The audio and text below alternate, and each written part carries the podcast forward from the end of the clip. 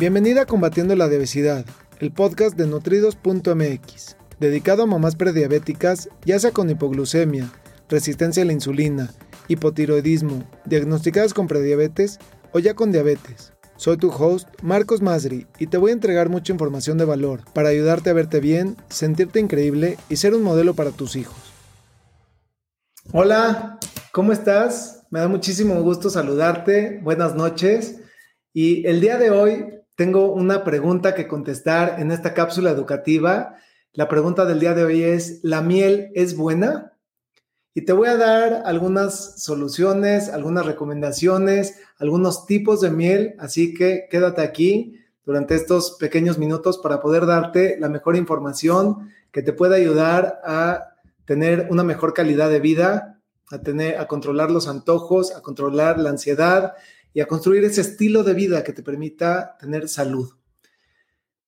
No quiero empezar todavía sin antes decirte que no se me olvide, tengo un kit de inicio que te quiero compartir, lo puedes descargar de este link, es completamente gratuito. Simplemente entra a www.nutridos.mx diagonal kit y de esa manera vas a obtener un kit de inicio con siete trucos para poder balancear el azúcar en tu sangre, controlar los antojos y controlar la ansiedad completamente gratuito. Y ahora sí, regresando a la pregunta, ¿la miel es buena? La primera la primer contestación que te puedo dar es depende para qué.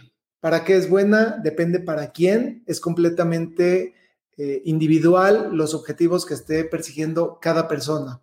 Lo que sí te puedo compartir es que hay tipos de miel, hay calidades de miel. No es lo mismo la miel de maple, que le ponemos normalmente de manera eh, tradicional y coloquial, ese jarabe de maple a, a, los hot cakes, por ejemplo, o consumir una miel de abeja y una miel de abeja cruda o una miel de abeja procesada, hace completamente una diferencia.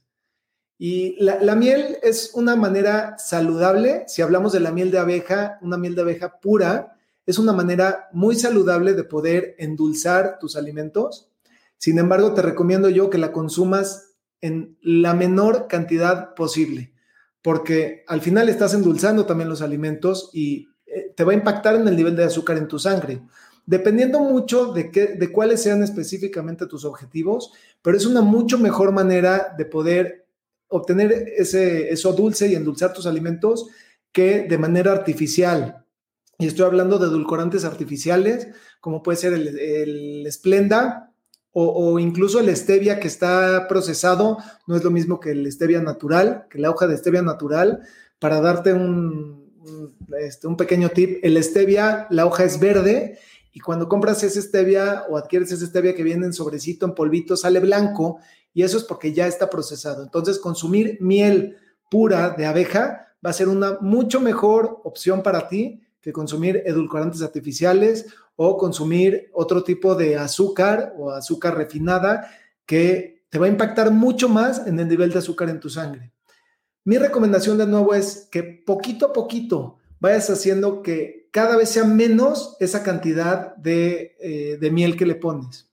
Quiero invitarte a que en este momento, independientemente de que le des like o no le des like, compartas este video con alguien de tu familia, de tus amistades, al que le pueda ayudar esta información, me gustaría pedirte que pienses qué pregunta tienes en relación a la diabetes, a la obesidad, que pueda yo responderte, que pueda yo ayudarte con información de mucho valor y con pequeños pasitos a tener un mejor estilo de vida. Si te gustaría balancear el azúcar en tu sangre, tengo un programa de 30 días en el cual te llevo de la mano paso a pasito a balancear el azúcar en tu sangre, a controlar los antojos, a controlar la ansiedad. Simplemente entra a www.balanceatuazúcar.com. Quiero, quiero, tengo aquí tres preguntas. Eh, voy a poner aquí la primera de Claudia. Claudia Durán dice, super padre la información que compartes en estas transmisiones. Que Dios te permita seguir ayudando a muchas personas. Bendiciones, Namaste. Claudia, muchísimas gracias por tu comentario. Realmente me encanta ver que te sirve esta información. Esa es mi motivación, poder darte contenido, darte información, darte educación de mucho valor que puede cambiar tu vida y la de tus conocidos y la de tus familiares, porque muchas veces tenemos la información incorrecta tener salud y vivir salud y mantener nuestro peso ideal es un derecho que tenemos todos, que muchas veces nos los ha quitado la misma industria o la misma educación, la misma mercadotecnia. Eh, veo aquí otro comentario, Perla Coquier, súper interesante la información de hoy, tanto la de la mañana como la de ahorita. Es un gusto y un placer, Perla, eh, darte información y, llevarte de la mano. La verdad es que lo estoy disfrutando eh, bastante. Y veo aquí otro comentario de Sari Salmón. Qué gusto, Sari. Sí, ya estoy acostumbrado a no endulzar con nada más que con plátano. Sería una reversa meter miel en mi vida, aunque sea de buena calidad. Mira, esto es siempre y, no hay algo que funcione para todo mundo. Es importante que tú veas lo que funciona para ti en cada momento de tu vida, porque incluso lo que puede funcionar el día de hoy, el día de mañana ya no funcione. Es importante escuchar a tu cuerpo. El cuerpo es una máquina perfecta y, cuando aprendes a escucharlo, obtienes lo mejor de sí y grandes descubrimientos. Definitivamente, hablando de tu caso y, debido a que te conozco bien y trabajamos de la mano, sí sería, en tu caso, meterle una reversa porque no estás acostumbrada ya a consumir este tipo de, de, edulcorantes ni esta calidad de azúcar. Endulzar con un plátano es mucho mejor opción. Te felicito, es una opción mucho más saludable. Eh, y por supuesto que eso no te va a ayudar a dañar tus logros y el respecto al tema de la insulina, por supuesto que no. Si consumes un plátano, medio plátano, como lo haces antes de hacer ejercicio, vas a poder subir el nivel de azúcar en tu sangre, sobre todo cuando lo necesites.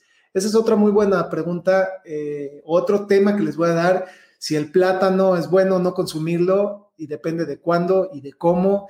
Y a veces es un rescate que te ayuda a controlar el nivel de azúcar en tu sangre y no irte atrás de otro tipo de productos que son mucho menos saludables. Así que me da muchísimo gusto poderles ayudar, poderles dar esta información. Recuerden, el link para descargar el kit de inicio completamente gratuito es www.nutridos.mx y ha sido un placer poder ayudarte con toda esta información. Nos vemos pronto.